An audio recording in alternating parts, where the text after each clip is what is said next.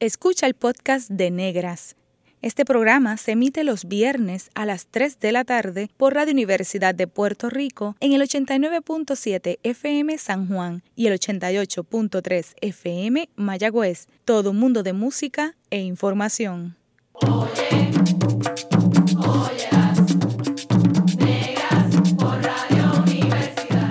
Cadena Radio Universidad de Puerto Rico presenta Negras, producido por Colectivo ILE, un espacio para visibilizar proyectos antirracistas y educar de forma crítica e informada sobre la negritud y la racialización.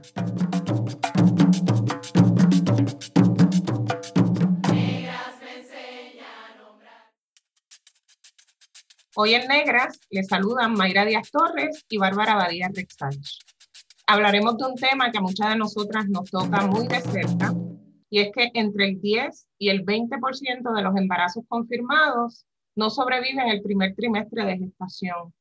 No empecé a esto, las pérdidas perinatales siguen siendo un tema tabú y el duelo asociado a estas pérdidas es un proceso que tiende a ser invisibilizado y que no se ajusta a la realidad social.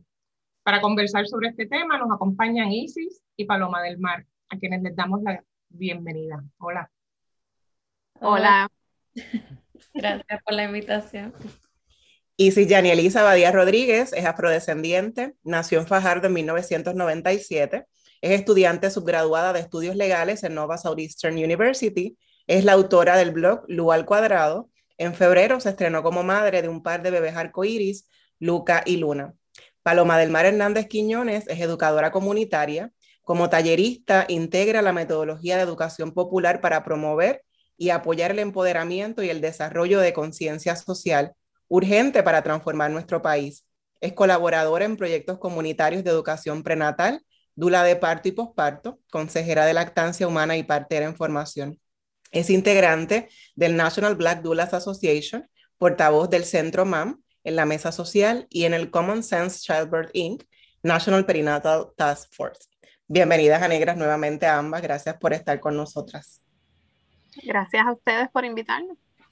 Paloma, empezamos contigo. Em, para ir aclarando términos, em, ¿cómo se define la pérdida perinatal y cuál es la diferencia entre pérdida perinatal, muerte, muerte fetal y muerte neonatal? Pues Básicamente, si nos fuéramos a dejar llevar por cosas bien básicas, pudiéramos utilizar las palabras, ¿verdad? Y todo lo que concierne a la etapa perinatal, ¿verdad? Es lo que ocurre a partir de la semana 28 del embarazo hasta esa primera semana de, de vida del neonato. Cuando hablamos de muerte fetal, se lo atribuimos, ¿verdad? A esta, usualmente se le atribuye a este tiempo, ¿verdad? Más cercano cuando ya de embrión pasa a feto y ya entonces, ¿verdad? Eh, próximo a nacer. Pero siempre se nos queda, ¿verdad? Eh, que lo mencionaste al inicio del, del, programa, en el opening, siempre se habla de las pérdidas, de los porcentajes bien altos de pérdida y todo lo que concierne a antes, ¿verdad? De esa semana 22, 28, ese espacio, ¿verdad? Desde la fertilización o desde que la persona reciba el positivo a ese primer trimestre, es bien común que las personas, ¿verdad?, pierdan esos embarazos. Eh, eso no quita, ¿verdad?, que esa muerte gestacional, esa pérdida gestacional, eh, tenga unas implicaciones a nivel físico, pero también a nivel emocional, porque aunque sabemos, ¿verdad? Y los profesionales del parto y de la salud sexual reproductiva, sabemos que van a ser muchísimos más los casos de embarazos que se pierdan que los que llegan a término, porque en muchas ocasiones una, una, una persona con una menstruación bien profusa, pues, y que ve mucho coágulo, mucha membranita, puede estar teniendo una pérdida. Rita Paricio, una queridísima maestra eh, y la partera, ¿verdad? Con más años trabajando acá en la isla, ella dice que, pues, que si ella le fuera a poner un número, 9 de cada 10, ¿verdad? Eh, personas estamos hoy por hoy y éramos inesperados, no lo sabían nuestros, ¿verdad? Nuestros progenitores. Y de la misma forma, ¿verdad? Que no nos enteramos y que llegan estos embarazos sorpresa, no planificados, también llegan esas pérdidas inesperadas. ¿Cuál es el principal asunto? Que de esas pérdidas se asumen tan normales que entonces no se, no se valoran y no se atienden, ¿verdad? Como deberían. Y entonces si la persona no tiene más, verdad, no está en ese espacio de 22 a 28 semanas, no cae dentro de lo que vendrían siendo servicios para personas con pérdidas estacionales y ya después de las 28 semanas, pérdidas perinatales. Entonces, pues tenemos ese asunto. Ya todo lo neonatal eh, es una vez el bebé está vivo y pasa esa primera, ¿verdad? Esas primeras seis semanas se le atribuyen. Y es un espacio bien abierto porque tiene definiciones de la OMS, definiciones del Colegio Americano de Pediatras, de la ACOC, de organizaciones de base comunitaria, de profesionales que dan servicio y todos suelen coincidir, ¿verdad? Desde las 28 hasta la primera semana de parto es pérdida perinatal, es duelo perinatal, hay que brindar atención, pero se nos olvida que incluso ese, ese bebé que se despide antes de lo pensado, así tenga 12 semanas de haber nacido, es una pérdida neonatal porque para nosotras va a seguir siendo nuestro recién nacido, así que tenemos que empezar a hablarlo. Paloma, eh, ¿cuáles podrían ser algunas de las causas o factores de riesgo que se pueden considerar para pensar en estas pérdidas? Pues mira, eh, básicamente nos, deberíamos de, llevar, de dejar llevar, debo decir, por las, las escalas ¿verdad? globales, como cualquier otra persona. ¿Verdad? Problemas cardíacos, problemas respiratorios y problemas, ¿verdad? Que pudieran ser prevenibles, pero que se nos pierden en el camino. Más que mirar eh, posibles causas, porque, las, por ejemplo, todo lo que pasa en ese primer trimestre, sabemos que tiene más que ver con el proceso embrionario o esa embriogénesis que con la persona que está gestando. Pero la culpa termina siendo de la persona por factores que inciden y que vulneran a la persona. Factores, ¿verdad? Como con cualquier estudio de, ¿verdad? O evaluación de la mortalidad eh, humana en general, educación, factores, ¿verdad? Bien psicosociales nivel de educación, acceso a servicios, acceso a buena alimentación, recursos, ¿verdad? Que le garanticen eh, lo mínimo, porque no estamos hablando que queremos que la gente esté todo gluten frío, orgánico, vegan, etcétera. No estamos hablando de labels, estamos hablando de cosas básicas. Las personas necesitan asumir sus embarazos y decir, yo quiero seguir este proceso y asumirlo con buena alimentación, que no sea gluten free, whatever, no, pero que coma cada dos horas, dos horas y media, que no tenga que estar en el struggle, en la pelea de el cheque lo tengo que estirar o lo tengo que dividir para pagar la luz, pagar el agua, que si soy de Canóvanas, paro en Carolina, tengo que ver si ya la AMA está funcionando porque no hay tren, no hay transporte público, si tengo que buscar un Uber,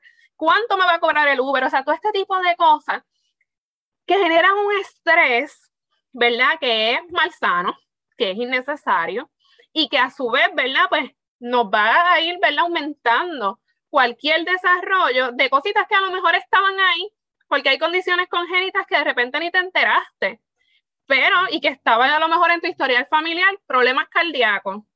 Pero no es hasta que los mal ratos empiezan que ese corazón empieza, tú sabes, pedir cacao. Así que más allá que mirar causas, yo siempre, ¿verdad? Miro cómo, cómo podemos, ¿verdad? Minimizarla. Que si va a pasar, pues que pase, ¿verdad? Lo bregamos cuando se dé, pero que no haya forma en que esa persona que está gestando y que ya está manejando toda la emoción del proceso, tenga entonces que empezar, es que si yo hubiera, porque esos son látigos y esqueletos que mira, están ahí dando fuerte, dando fuerte y salen a saludarte cuando menos te lo esperas. Pero sí, condiciones congénicas, cardíacas, respiratorias y todo lo que la sociedad nos resta y nos quita. Y nos añade, porque el estrés está por ahí bien añadido en el momento en que nos quitan.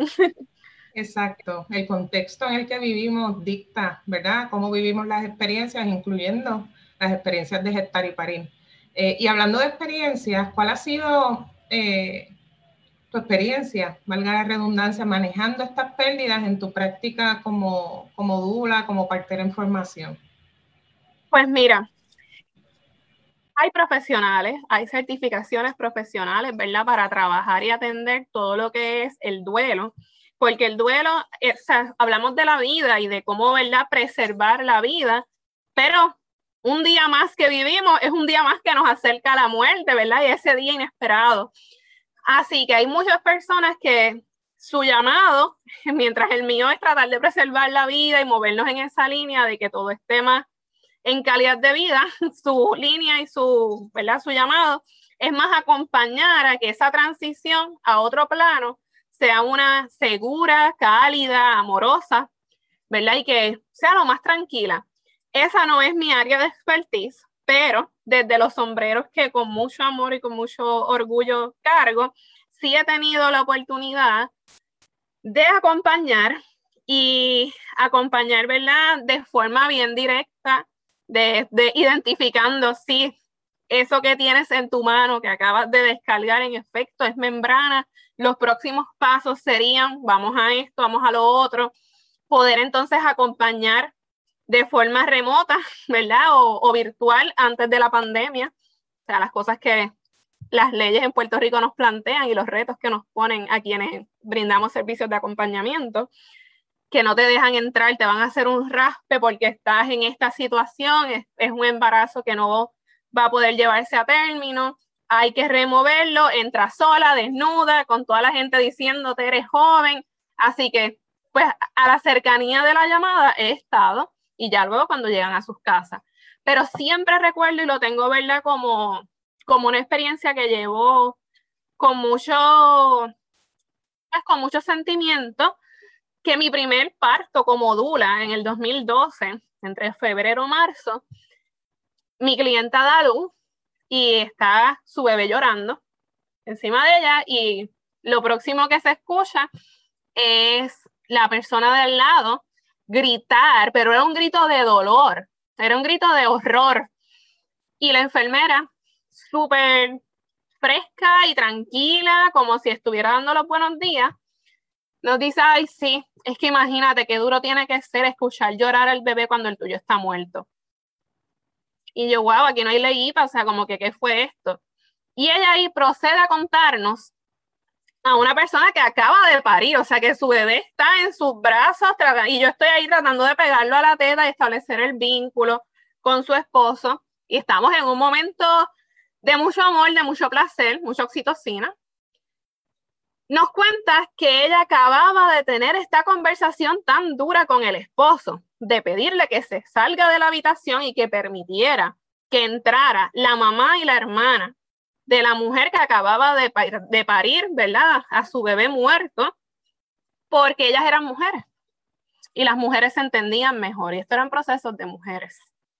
Cuando yo le pregunto a ella y cuál es el protocolo, porque él también está perdido, él acaba de perder a su bebé también. O sea, es su hijo quien está ahí que no llora, que ya no, es ella sola. O sea, queremos verla y hablamos de que los papás estén presentes, que estén activos, pero es para lo bueno también para lo malo. Ellos no entienden, ellos no entienden y ella tiene que ver otro referente, necesita a su mamá. Y ahí me explicó que no había protocolo, que hay una ley, pero que eso pues como todas las leyes de acompañamiento, pues dependen de cómo el hospital, el doctor, las circunstancias la quieran implementar.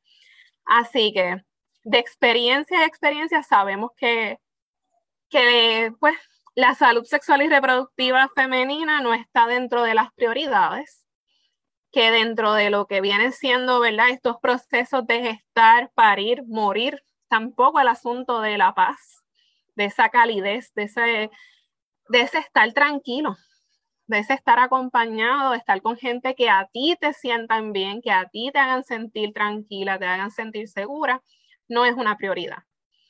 Así que nos toca acompañar como por las periferias, ¿verdad? De los alrededores, apoyando. Pero sí hay mucho trabajo para hacer. Paloma, ¿existen datos locales oficiales sobre cuán frecuentes son estas pérdidas y también si hay algún vínculo entre otras intersecciones como raza, como clase, en el caso de Puerto Rico? Pues mira, recién, ¿verdad? Para, para, la, um, para esta entrevista, me puse a, mirar y habían actualizado la data y se tiene del 2018. Te mentiría si te digo que la leí completa. Pero si nos fuéramos a dejar llevar por meramente nuestra condición colonial, que para muchas cosas nos toca extrapolar la data de los Estados Unidos, pues el principal agravante que se tiene y que como dula y profesional del parto pongo mi cabeza un picador y te digo que aquí es igual, es el asunto de raza, es, esa intersección de raza y de clase social, eh, ¿verdad? Y de género, evidentemente, porque en Puerto Rico quienes están, quienes paren, en su mayoría tienen rostro de mujer. Y la violencia médico-obstétrica es una violencia directa, contundente hacia la mujer. Y ahí le añadimos el asunto de raza y de clase social, y no es en vano que el municipio, eso sí es un dato nuevo de las estadísticas de 2018, que son las que están publica, eh, públicas ahora mismo, por lo menos a las que tuve acceso, eh, la región de Fajardo, por ejemplo, es la región con el peor estado de salud ¿verdad? materno-infantil. Entonces, si miramos esa área, pues vemos una cuestión bien puntual. Eh, pueblos, municipios como Vieques y Culebra, islas municipios, perdón, como Vieques y Culebras, que no tienen hospital, que tienen que traer esas mujeres ahí en barrigas pariéndose a una inducción, una cesárea programada, que tienen tanto estrés, ¿verdad? Que hay un estrés que no solamente es sistémico, sino también generacional, que ya tu mamá, tu tía, tu abuela lo pasaron, que eso a nivel epigenético está ahí, que ya tú sabes a lo que vas y que se combina, ¿verdad? Con otros incitadores a la violencia, como el estrés mismo de saber que se está escaseando la gasolina, se está escaseando la compra, ¿qué voy a hacer? Tengo que mover mi isla grande, no tengo chavo, o sea, toda esta combinación de factores no hacen, ¿verdad? No están ajenos a que en efecto no sea la mejor región para gestar y para parir. Y si lo seguimos, ¿verdad? Moviendo más hacia la zona metropolitana, aunque el UPR de Carolina, el hospital Federico Zorrilla, si no me estoy equivocando, es el nombre, es uno de los hospitales con menores tasas de cesárea y que en mi experiencia como dula y persona que he estado allí acompañando, no es tan malo, ¿verdad? Porque hay hospitales peores. No menos cierto es que sí, ¿verdad? A quienes da servicio en su mayoría es a comunidades negras y comunidades, ¿verdad? Evidentemente afrodescendientes. Y son eh, espacios donde, si bien es cierto, tienes un rate bajo de cesárea, también tienes historias de horror bien relacionadas a, tu raza, bien relacionadas a que tú eres de Loíza, por ejemplo, y no tienes una ama que trabaje, porque no existe, que trabaje de madrugada. Entonces no te preocupes, porque es que si no, no vas a llegar, que esto y te van haciendo la camita. Y es justamente, ¿verdad? Eh, inducciones y procesos, ¿verdad? Eh, previos al trabajo de parto full, ya empezado, factores que hacen que tanto la experiencia de trauma eh, físico y emocional para la persona embarazada, esa persona gestante, eh, sea ¿verdad? un súper agravante, pero también vulneran a, esos, ¿verdad? esos fetos, esos bebés, que en el justo momento en el que están en el punto de mayor estrés, ¿verdad? Y ahí tenemos que empezar también a mirar qué estrés estamos, qué estrés es bueno y qué estrés es malo porque sí, los bebés necesitan el estrés del trabajo de parto y sabemos que el cuerpo va preparándolo y le va dando así dosecitas, dosisitas de oxitocina para que cuando entre el trabajo de parto, él entre como un estado medio, una, como una transición, como medio hipnótico. Y de ahí tú ves que el bebé nace como la luna de queso y se come con miel, pero en el interín a que eso llegue, si en vez de permitirle al cuerpo trabajar poco a poco, le estás poniendo la carga de no vas a llegar, esto, esto, esto, esto, y a la que llegas, tenemos que, parar, que ponerte a parir, porque no podemos que nuestro rey, nuestro rey se dañe. Y nosotros somos el hospital que damos servicio en esta zona y toda la cantaleta, pues sabemos, ¿verdad? Que si había algo, como hablábamos con el corazón, si había algo a nivel congénito, a nivel cardíaco, pues lo estamos acelerando. Y estamos entonces vulnerando y haciendo que, que lo que a lo mejor podría llegar no se prevenga o no se suavice. Eso que traes es bien importante, lo de la violencia es, generacional, ¿verdad? Es esa, ese dolor histórico que pasa de, generación en generación. Isis, gracias por estar acá. La pérdida de un embarazo deseado puede ser una experiencia sumamente dolorosa, física y emocionalmente. En una poderosa entrada a tu blog, eh, Lu al cuadrado, nos hablas de una forma bien honesta y bien valiente eh, sobre tu experiencia y nos cuentas que, y cito, los mensajes y las palabras de apoyo de familiares y amistades no me hacían sentir mejor. ¿Cómo describes esa experiencia?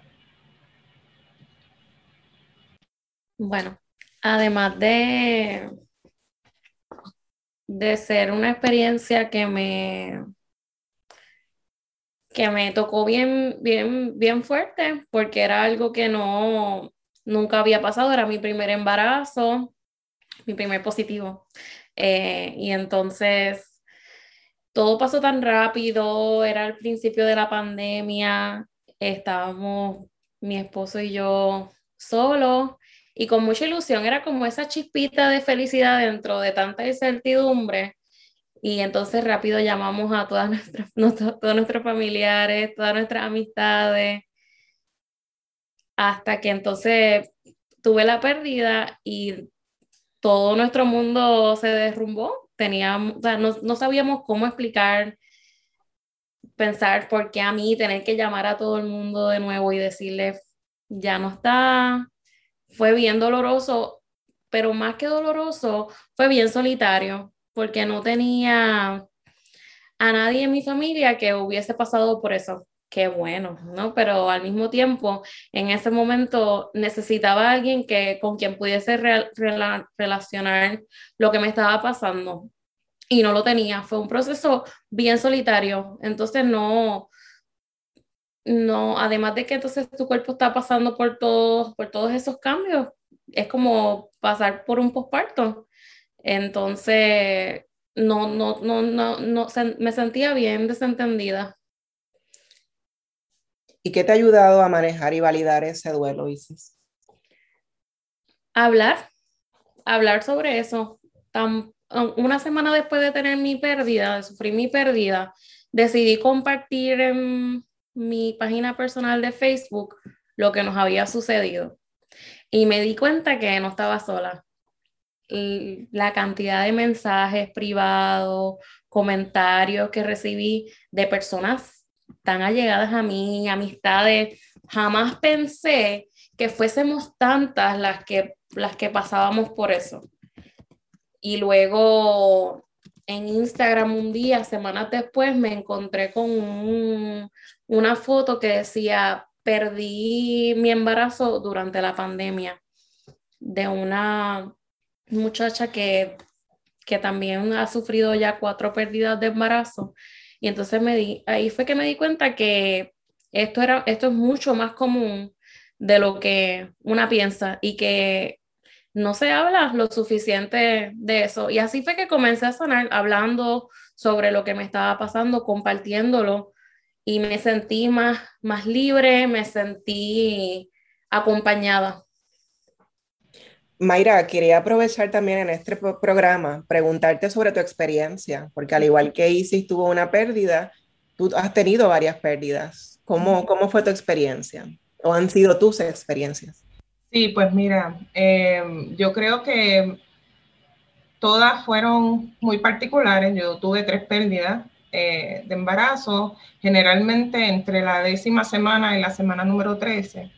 Em, cada una fue particular, ¿verdad? Igualmente dolorosa, pero cada una fue particular, pues estaba en diferentes momentos en mi vida, em, pero los tres embarazos eran muy deseados. Este, me, me identifico tanto, Isis, con, con el dolor que te causa coger el teléfono y empezar a llamar gente, que tú sabes que estaban tan ilusionadas, hasta cierto punto como que el dolor tuyo va en un segundo punto, en un segundo plano. Em, es, un, es, una mezcla de sentimientos como que bien, bien extraña, porque sí está el dolor, eh, pero también está la vergüenza hasta cierto punto, como que esto se supone que sea algo que de naturaleza yo, yo pueda hacer, ¿verdad? Y, y, por qué yo tengo este, o sea, este ambiente tan inhóspito para, ¿verdad? Para, para, para poder lograr dar vida cuando esto es natural, ¿verdad? Este, y, a mí me afectaron mucho también eh, las creencias de la gente. La gente tiene, tiene mucha dificultad en, manejar este duelo, ¿verdad? Y, en decir, en, tratar de calmarte o de, o, de, o de tener alguna palabra de aliento durante ese proceso. Y nueve de cada diez veces las palabras que utilizan son bien inadecuadas, ¿verdad? Y las frases que utilizan son bien inadecuadas. Yo hubiese apreciado muchísimo más el silencio, ¿verdad? Y el un lo siento, ¿verdad? Y, eso hubiese sido suficiente, pero empiezan las frases como que ya va a venir otro, qué bueno que fue temprano, de seguro venía dañado, de seguro venía enferme, enfermo, este, y eso pues no ayuda, no ayuda porque pues pueden venir muchísimos más embarazos, pero ese en particular, pues eh, no lo pude conocer, así que eh, eh, me identifico mucho con Isis y también traigo, em, ¿verdad? Recabo en lo, que, en lo que ella comentó de que es un dolor solitario, que es curioso que habemos tantas, pero a la hora de pasar el duelo lo pasamos sola, ¿verdad? Este, y sí tenemos nuestros compañeros, en mi caso un compañero extraordinario, pero no era lo mismo, no sé. Así que sí, es un proceso intenso de muchas emociones y como que te marca. Y algo de lo que comentas, Mayra, eh, pues Isis es mi sobrina para la audiencia que nos escucha. Eh, y es duro también para la familia, particularmente en ese momento de la pandemia. Titi está en Puerto Rico, Isis está en Florida, nos hablamos todos los días. Y ese mensaje de perdí el embarazo es también pues doloroso para, para esa Titi que está allá todos los días y con todas esas ilusiones. Y recuerdo que creo que lo que le respondí es, recuerda que no es tu culpa. Eh, yo no sé si eso estaba bien o estaba mal, pero luego hablando con Isis, era, fue una de las cosas que más le decían, como, pero ¿qué hiciste mal? Hiciste una fuerza, ¿qué comiste o qué estás comiendo? ¿no? Entonces, no sé si, si quieres comentar o sobre los comentarios de la próxima vas a tener dos, eso es lo, por eso, por eso tienes que confiar en que la próxima vez van a ser dos bebés, eh, que tu peso tenía algo que ver, o sea, tantas y tantas cosas que en ese momento yo no quiero, yo no quiero ni que me preguntes eso, no me preguntes nada, acompáñame, lo siento mucho, te envío mi abrazo, simplemente déjame ser, déjame sentirlo, déjame sanar a mi manera, porque yo creo que no hay manera correcta de sanar, ¿eh? tienes que dejarme, ¿verdad? Pasarlo a mi manera. Y yo creo y añado, ¿verdad? Eh, como acompañante y como persona que le ha tocado buscar palabras, pero también como personas, que esto es lo que me llama, ¿verdad? Estaré acompañando. Tenemos que empezar a hablarlo también, o sea, hablar no solamente para sanar, que es importantísimo, sino también para que podamos investigar, que podamos conocer, que podamos normalizar, visibilizar una realidad. Y en el momento en el que asumamos que esto pasa, empezamos a restarle culpas y empezamos entonces a encontrar palabras mucho más asertivas, porque así como se vive, se muere, ¿verdad? Y entonces no podemos de repente achacarle la muerte a el peso, ah, pero las vitaminas, pero fuiste al doctor. A mí me pasa cada vez que me preguntan, eh, ¿me hago un sonograma? Es que me dijeron que si me hago sonograma endovaginal ahora, pero es que me da curiosidad. Entonces, las conversaciones tienen que ser mucho más profundas y no buscando qué hiciste o qué no hiciste, sino sabiendo que esto va a pasar, que puede presentarse y que está, está bien, está bien sufrir esas emociones y está bien que te preocupes lo que tus acompañantes y personas cercanas van a, van a sentir también. Porque un moño, perdón, llegó a Navas, mi hijo. Pero sí, gracias Isis por contarlo, por compartirlo. Hablar sana. Definitivamente. Así que exhortamos, ¿verdad?, a, las personas que pasan por estos procesos, ¿verdad? En su momento y cada quien decide cuándo hablarlo, cuándo compartirlo, si quiere compartirlo. Pero a quienes estamos del otro lado, saber cuándo, que tenemos que estamos ahí para escuchar. Eh, y a veces quizás, pues, bueno, cuando tengas, sabes que estoy aquí para escucharte, me llamas cuando te sientas que, que quieres hablar conmigo. O sea, esa, esas palabras son bien importantes en, estos procesos de duelo. Eh, y como decía Paloma al principio, ¿verdad? Muchas veces se cree que porque es un feto, porque es un, bebé, pues no es tan dura eh, el sentimiento de pérdida como una persona que pues conoces por más tiempo, ¿no? Todas las pérdidas pues son pérdidas y, y, pues cada quien las maneja de manera distinta. Lo importante es el acompañamiento. En breve regresamos con Negras y continuaremos dialogando con Isis Abadía Rodríguez y Paloma del Mar Hernández Quiñones sobre pérdida y duelo perinatal. Sigue en sintonía con Radio Universidad de Puerto Rico. La clase de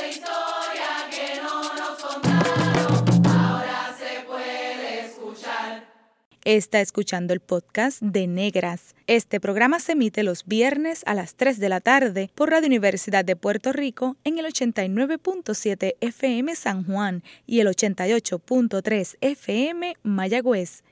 Todo mundo de música e información.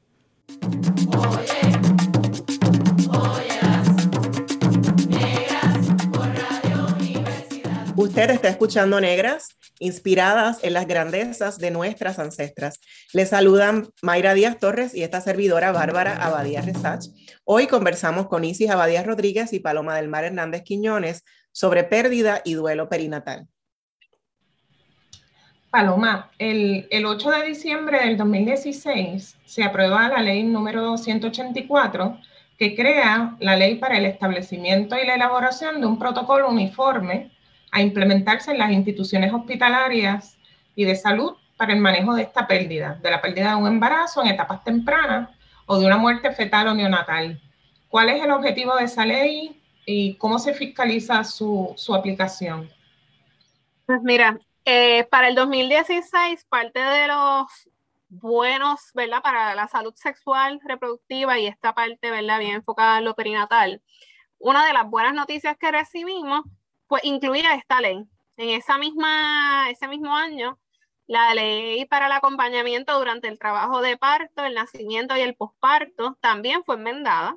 De ley 156 se enmendó a ley 200 y buscaba, ¿verdad?, hacer, eh, como hizo hacer hincapié en que es derecho de toda persona gestante a estar acompañada en todo momento, sin importar las circunstancias, ¿no?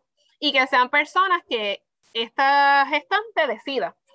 Si es su mamá, si es su tía, su abuela, su prima, la vecina, eso no es problema del personal hospitalario ni del personal, ¿verdad? Eh, obstétrico. Es una responsabilidad que el Estado le, le adjudica a la institución y a los profesionales proteger ese derecho, ¿no? Y esta ley de, de, de pérdidas perinatales también fue como que, mano, qué bueno que exista, porque como al igual que la ley de acompañamiento para el trabajo de parto, son muy buenas leyes. O sea, es una ley que si fuera implementada, si se pusiera a funcionar, a correr, es una ley excelente. O sea, para tener como punto de partida o, o en evidencia, ¿no? El nombramiento de un comité interdisciplinario para establecer cómo va a ser el protocolo y, ¿verdad? Poder entonces eh, garantizar ese cumplimiento, poder orientar, capacitar y que tú tengas ese recurso aliado, eso nada más es un súper adelanto. Porque sabemos, ¿verdad? Que la costumbre en Puerto Rico es al primer dolor te vas al hospital. Tú no esperas en la casa. Un sangrado, tú no lo asumes como normal, tú te vas al hospital. Después de ese positivo, cualquier variación que no sea náuseas, vómitos, te vas para el hospital. Así que es una buena ley. Retos, ¿verdad? Y áreas que todavía tienen para trabajar. Voy a empezar por el mismo, ¿verdad? Eh, el mismo comité.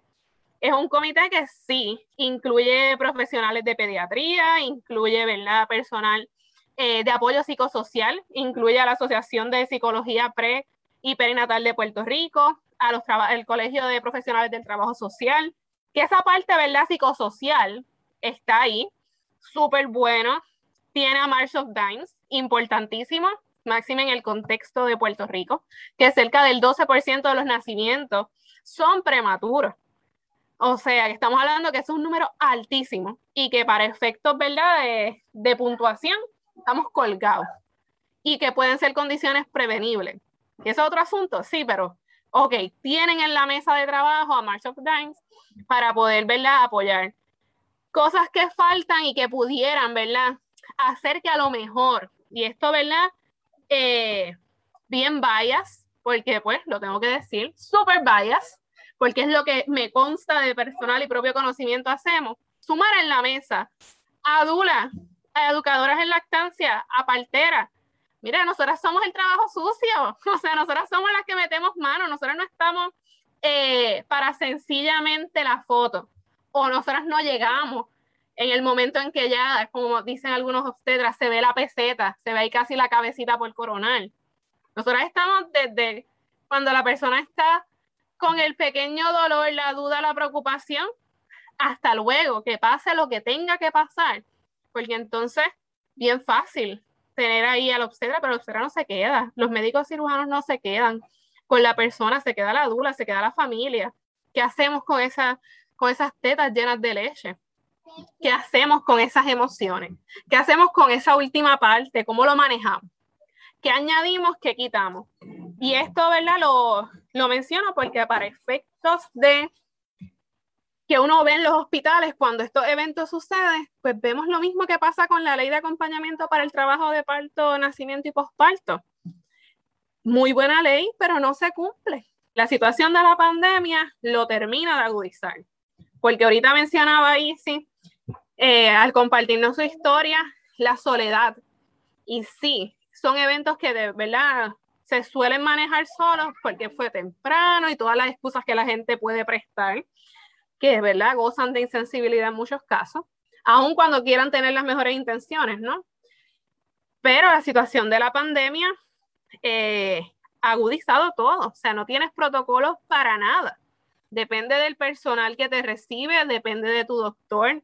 Quien más puede empujar ahí, si acaso es ese mismo ginecólogo, ginecólogo, etcétera. Y a muchos le pesa si están empezando práctica, si no se sienten con la seguridad, si piensan, es pues para las 10 semanas, eso es normal. Esto fue un raspecito, esto no te duele. O sea, esto no es nada.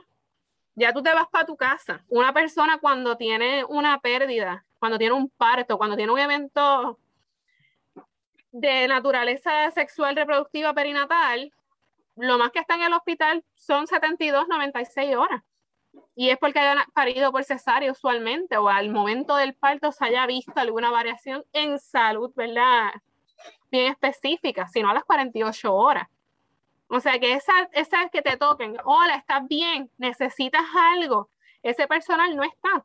Que entonces, por más ley que haya, por más buena que sea, si no la ponemos, no le ponemos eh, acción a la palabra, pues nos, sigue, ¿verdad? Nos sigue el tostón encima de acompañarnos y de ver entonces cómo, cómo hacemos magia en las circunstancias.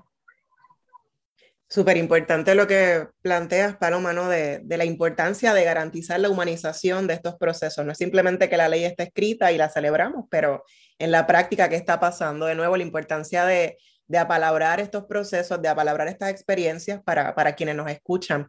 Eh, y si eres una mujer afrolatina en Estados Unidos, vives en, en, el estado de Florida, ¿qué preocupaciones tenías al recibir servicios de salud obstétrico siendo racializada como una mujer no blanca e incluso con acento? Bueno, tenía miedo de que me me dejaran pasar dolor, que no me explicaran bien las las cosas o lo que estaba sucediendo. Al escuchar todo lo que acaba de decir Paloma, me doy cuenta que yo no recibí ninguna de esa información. Yo no tenía ningún tipo de información. A mí no me ofrecieron ningún tipo de apoyo psicológico. A mí no me recetaron ningún medicamento para el dolor. Todo lo achacaron a que era un, proceso, era un proceso bien común que muchas veces pasaba desapercibido pero que a mí me tocó eh, percibirlo. Percibirlo, ¿no? Eh, y entonces me dijeron, vete a tu casa, vas a estar sangrando quizás por dos semanas, quizás un poco de dolor y, y nada, ¿sabes? No, no me ofrecieron ningún tipo de ayuda física ni emocional. no, no, no recibí nada. Pero no es en vano. En los Estados Unidos, eh, y no lo dice Paloma Hernández, lo dice la, la data, si nosotros ya somos colonia y entonces nos están achacando todo lo que sucede aun cuando, ¿verdad? Porque no validan nuestra situación colonial y no lo añaden como una intersección y nos dicen, no, no, no, su realidad es esta.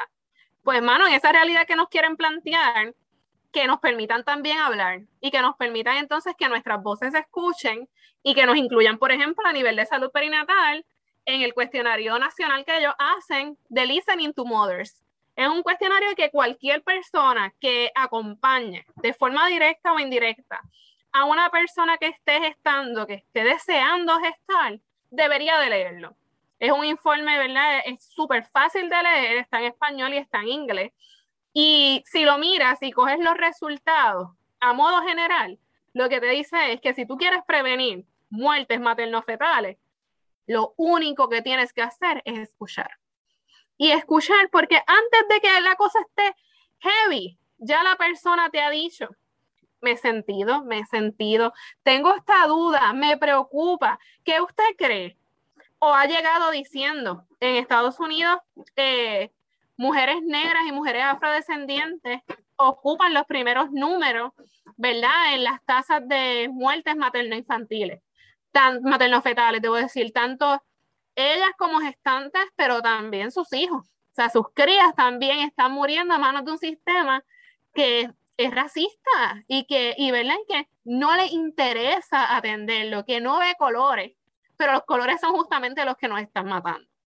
Y, el, y, el, ¿verdad? y esas conversaciones no se dan, pero sí al nivel, ¿verdad? Y en lo que terminamos viendo día a día, son urgentes tenerlas. Y la, ¿verdad? el segundo grupo que le sigue son las mujeres hispanas, las personas, ¿verdad? Eh, lo que ellos le dicen las brown communities, personas de color, somos entonces quienes caemos y, va, por lo mismo, ¿verdad? O sea, no, y entonces la ironía, a los profesionales le ha empezado a llamar la atención este asunto de escuchar y de practicar la escucha activa y de ser solidario y qué te puede ayudar. Pero unas conversaciones que vienen también luego de que, por ejemplo, celebridades eh, negras como Serena Williams hayan expresado y hayan hablado de lo que a ellas le pasó. Pero entonces aquí de esa data no se tiene. Y sí sabemos que en agosto pasado, eh, en una semana tuvimos tres muertes en las mismas condiciones y que de ellas, de esas tres, dos eran mujeres negras, que las dos avisaron antes de morir. Sí, y yo, yo doy testimonio de eso porque como les compartía eh, en el intermedio del programa, yo desde mi segunda pérdida le hablé a mi ginecólogo en aquel momento de que, doctor, ¿hay algún examen que yo pueda tener? Porque yo siento que hay algo, ¿verdad? Esto es bien común, las pérdidas de embarazo son comunes, pero yo siento intuitivamente que hay algo, ¿verdad?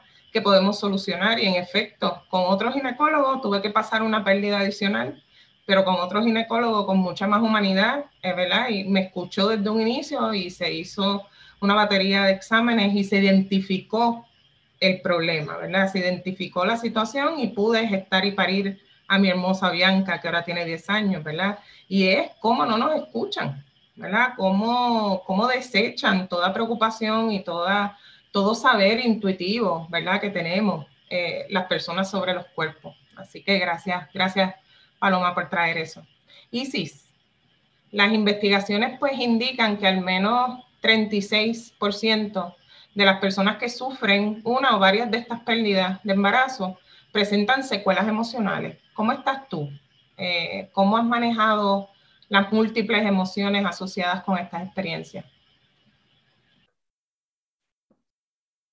Pienso que nunca se deja de, de pensar y de sentir un poco de dolor por, por esa o esas pérdidas. Así que yo en estos momentos me encuentro bien, eh, pero manejo las emociones dejándome, permitiéndome sentirlas, todas las que sean tristeza, eh, desesperación, todas me, me he permitido sentirlas así como llegan y así como se van. Y las he manejado por mi cuenta mayormente y algunas otras pues escribiendo y hablando, como mencioné anteriormente, hablando sobre, sobre lo que me pasó de manera abierta. Y sí, algo que, que mencionabas ahorita era sobre la, el proceso de soledad y Paloma mencionaba sobre la humanización de, de estos procesos, ¿verdad? Desde el punto de vista clínico. Eh, ¿Cómo has buscado ayuda y se has encontrado eh, ayuda, digamos, psicológica aquí en Estados Unidos como mujer nuevamente afrolatina? ¿Cómo ha sido tu experiencia? Mi experiencia ha sido bien difícil, tras que el, sistema de salud aquí es bien caro. Los servicios de psicología son aún más caros y ningún plan médico prácticamente te cubre los servicios de psicología. Así que se me ha hecho bien, bien complicado conseguir ayuda psicológica para, para poder lidiar con, con todo lo que me ha sucedido. He tenido que refugiarme en conversaciones, en páginas que encuentro en las redes sociales. Lamentablemente así es como he tenido que poder ayudarme a mí misma a, a, poder superar y a lidiar con mi duelo. Muchas personas eh, que pasamos por estas experiencias de pérdida eh, hacemos ritos, rituales, eh, ¿verdad? Algunas actividades muy particulares para conmemorar eh, esa experiencia. ¿Has hecho tú algún ritual o hay algún proceso que tú hagas para, para honrar todas esas emociones y honrar, ¿verdad? El proceso. Bueno, el primero de mayo de este año se fue, se cumplió un año de mi pérdida. Así que escribí sobre ello, escribí una entrada a mi blog sobre lo que me pasó, exactamente cómo me pasó, todo lo que sentí y denuncié todas esas palabras y mensajes que recibí que me hicieron más daño que bien. Y creo que eso me ayudó muchísimo, muchísimo, muchísimo a, a aceptar un poco lo que me sucedió y a comenzar a dejarlo ir. Aunque nunca se deja ir, siempre pienso en cómo hubiese sido esa carita, pienso en si regresó en uno de los cuerpos de Luna y Luca, pienso mucho, les miro todos los días y pienso, ¿habrá regresado en uno de estos cuerpos? No lo sé, pero me, eso, me, eso fue lo que me ayudó. Y si hace unos meses, exactamente cuatro, cinco meses casi, casi cinco meses, te convertiste en madre de dos hermosas gemelas fraternas, Luna y Luca, que eh, son bebés arcoíris, eh, así les llamas, para la gente que nos escucha, ¿qué es un bebé arcoíris y cómo te ha impactado su llegada? Los bebés arcoíris, les bebés arcoíris, son ese bebé o esos bebés que llegan después de una pérdida. En mi caso, fueron Luna y Luca. Eh, y wow, cómo me han impactado ellos en todas las, todo, todos los aspectos de mi vida, eh, comenzando al enterarme que eran dos bebés. Eso me, me, puso en un patín. Y claro, ahora lo veo de una manera con mucha alegría, ¿no? Y agradecimiento a la vida por permitirme vivir esta, este tipo de maternidad. Pero en el momento en que me enteré que eran, que eran gemelos, pensé como, o sea, fue como muchísima más ansiedad, muchísimo más miedo, pensar, ok, ya yo sufrí una pérdida, ahora no sería una, ahora serían dos, o sea, fue como ese, fue como una, cinco libras extra que me pusieron en los, en los hombros, como, este, yo decía, ¿cómo yo voy a poder con todo esto? ¿No? Y lo que me añadió fue mucha, mucha, mucha ansiedad y mucho estrés en el, en el, en el proceso de mi, de mi embarazo y me han impactado mi vida también para bien, me han hecho más fuerte, me han hecho una, una mujer mucho más segura de mí misma y me verles esas caritas y recibir esos abrazos calientitos, pues me, me ayudan a sanar mucho más de lo que ellos piensan y sabrán en su vida, pero me han ayudado muchísimo a sanar. Qué interesante, Isis, que mencionas, ¿no? Que, que no pudiste disfrutar ese embarazo por todo el estrés que, que tuviste con, con, esa primera pérdida, ¿no? Que también es otra de las cosas que ocurren, ¿no? Eh, el, el, de estar pensando, y si me vuelve a pasar, eh, como eso, pues también ahorita Paloma hablaba de esos estresores también que tienen los bebés, como tú les, como las mujeres de Vieques que han estado en negras y han hablado sobre esto, ¿no? La importancia de que haya un hospital en Vieques y que nazca gente en Vieques es porque también todo ese estrés que ya esos bebés van, tienen desde antes de nacer, ¿no? Cómo se siguen eh, sumando.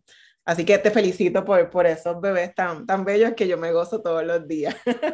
Ah, tití Y, de seguro, eh, Isis, en, en los ojos de Luna y Luca, o sea, va a estar va a estar esa, esa persona, ¿verdad? Que, que tuviste por un tiempo limitado, pero que, que tuvo e impactó tu vida. Así que por lo menos yo veo las almas de mi, de mi angelitos en los ojos de, de Bianca, siempre los identifico y, y, mediante ella me mantienen, están siempre en mi vida y están siempre cerca de mí, cerca de ella también. Así que gracias por eso, Isi. Eh, ya para ir cerrando, eh, la pregunta es como para ambas. Eh, ¿Qué apoyos podemos ofrecerles a las personas y a las familias que manejan estas pérdidas? Eh, ¿Existen organizaciones, colectivos, grupos que brinden apoyo en estos temas? Pues me gustaría que Isis conteste desde, ¿verdad? Ella como persona que lo ha experimentado, porque yo estaría hablando desde lo que sé y de, lo que me han dicho, no desde mi experiencia. Y más allá de, de tener ese espacio seguro con tus seres, ¿verdad? Queridos y apreciados y que te puedan apoyar y poder despedirte. Es lo único así que pienso y pienso, ¿verdad? Nuevamente en los protocolos y en que, ¿verdad? Se reconozca todo el proceso que la persona se permita estar presente, pero que le permita, le faciliten esos espacios también de despedirse, de tener y de poder estar acompañada. Pero ahí sí, el micrófono es tuyo porque eres, debes de dar la voz Bueno, el, apoyo que, eh, que conseguí fue porque lo busqué. Honestamente, pienso que deberían a la soltar, ofrecernos estos, todos esos servicios que son sumamente necesarios, porque sigue siendo una, una pérdida, no importa si fue a los dos días de enterarte que estabas embarazada o lamentablemente cuando después de que tienes a tu bebé a término, eh, pienso que deberían eh, todo la, les obstetra eh, ofrecer, ofrecer todos esos servicios a las mujeres que perdemos nuestros embarazos, inclusive también a, a nuestros compañeros, también deberían ofrecerle algún tipo de servicio emocional, porque lo pasamos, lo pasamos juntos. Eh, así que eh, vuelvo y repito, todo el apoyo que, que obtuve fue porque yo lo busqué, no fue porque me lo ofrecieron. O sea que exhortamos, ¿verdad?, a todos los profesionales de la salud, particularmente ginecólogos, ginecólogas, obstetras, eh, tener esos listados quizás de, de, servicios que, que, se pueden ofrecer desde esa primera eh, visita de la persona gestante, eh, pues para que sepan con qué, ¿verdad?, a dónde recurrir en caso de que ocurra ¿verdad? Tal o cual cosa, ¿no? Eso es súper importante. para cerrar el programa, bien brevemente, nos queda muy poquito. ¿Con qué sueñan Isis y Paloma? Yo sueño con embarazos deseados y que sean saludables, que todos los embarazos deseados sean saludables y que las mujeres podamos tener apoyo no solo en pérdida, sino también a través de nuestro, de nuestro proceso completo, aún más cuando ya hemos sido víctimas de alguna pérdida.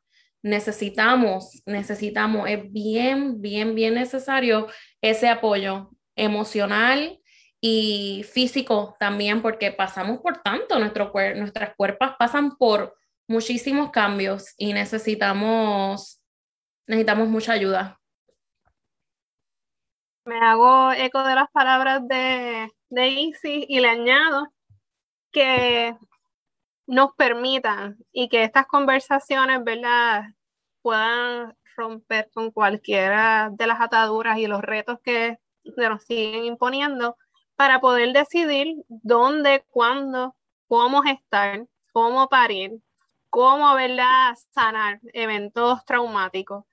Como si yo quiero tener, ya sé que es inminente, que voy a perder el embarazo, que no va a llegar a término, y lo quiero pasar en mi casa con mi familia y puedo tener una partera conmigo, poderlo hacer y poderle dar ese espacio familiar íntimo tan necesario, que podamos ver la vida y la muerte desde lo que son, ¿verdad? Eh, hermanos, hermanas, hermanes que están ahí caminando día a día y que, hermano, o sea, no, no tenemos que encontrarnos solas, no tenemos que, que vivir nada de esto sola. Y que, ¿verdad? El sistema se ponga para su número y sea un facilitador, no sea un obstáculo. No quisieras tú parir en la casa, tener una pérdida en tu casa, manejarlo, no lo hagas. No quisieras tú tener X o Y, pues está bien, no lo hagas. Pero permite a quien lo desea hacer y ser recurso, ¿verdad? Que facilite cualquier eventualidad que pudiera presentarse, pero no revictimices, no rompas, no, no alejes. Nos permitan, ¿verdad?, estar en paz y acompañados. Eso, con eso es lo que sueño. Y declaramos que este, que este espacio, esta conversación va a ser esa piedrita que cae en el agua y crea esa onda de, de sincronía y que esta conversación va a seguir sosteniéndose en todos los espacios que haya falta que, haga falta que se sostenga. Gracias Isis, gracias Paloma, gracias Bárbara. Como siempre agradecemos al personal técnico de Radio Universidad por su apoyo en esta edición de Negras. No olviden sintonizar Negras el próximo viernes a las 3 de la tarde. Feliz viernes a todos. Cadena Radio Universidad de Puerto Rico y Colectivo ILE presentaron Negras, asumiendo nuestro justo rol como forjadoras de cambio. Acaba de escuchar el podcast de Negras. Le invitamos a que nos sintonice los viernes a las 3 de la tarde por Radio Universidad de Puerto Rico en el 89.7 FM San Juan y el 88.3 FM Mayagüez. Todo un mundo de música e información.